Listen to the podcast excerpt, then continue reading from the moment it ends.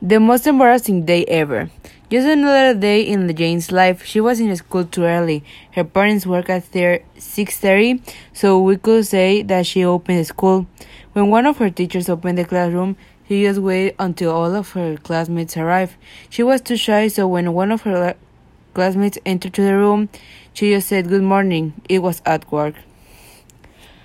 Mark is the opposite. He is, late all the time. He doesn't say good morning. He only say, teacher, may I come in? And if the teachers are in a good mood, they will let you in. He doesn't sleep his eight hours, so he is in, in a good mood all the time. But he has the second best average in his class.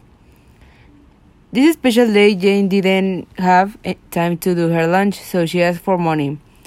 She was on the way to the cafeteria when she saw that there was a lot of people, but it was not the only way to see her stomach happy. She waited 10 minutes, but the line did not move, so she will not take her breakfast because in 5 minutes the recess was over. She was on the way to her classroom, but one of her classmates ran and he didn't ask for, for permission, so he ended up pushing Jane, making her fall on, on top of Mark.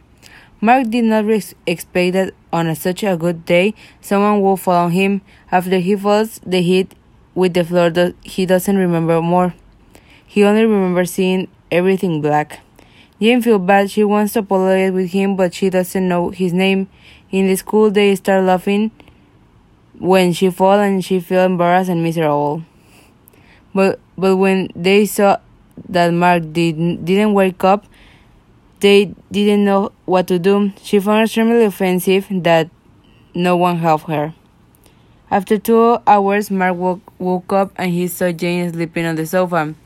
Then he woke, woke her up and started talking about random things because Jane's mother still didn't come for her. They were in the same grade and they didn't know each other. They became friends after what happened. Jane was no longer the shy girl that all knew that all knew Mark will help Mark will help help her to find new friends, but they will always be the best friends.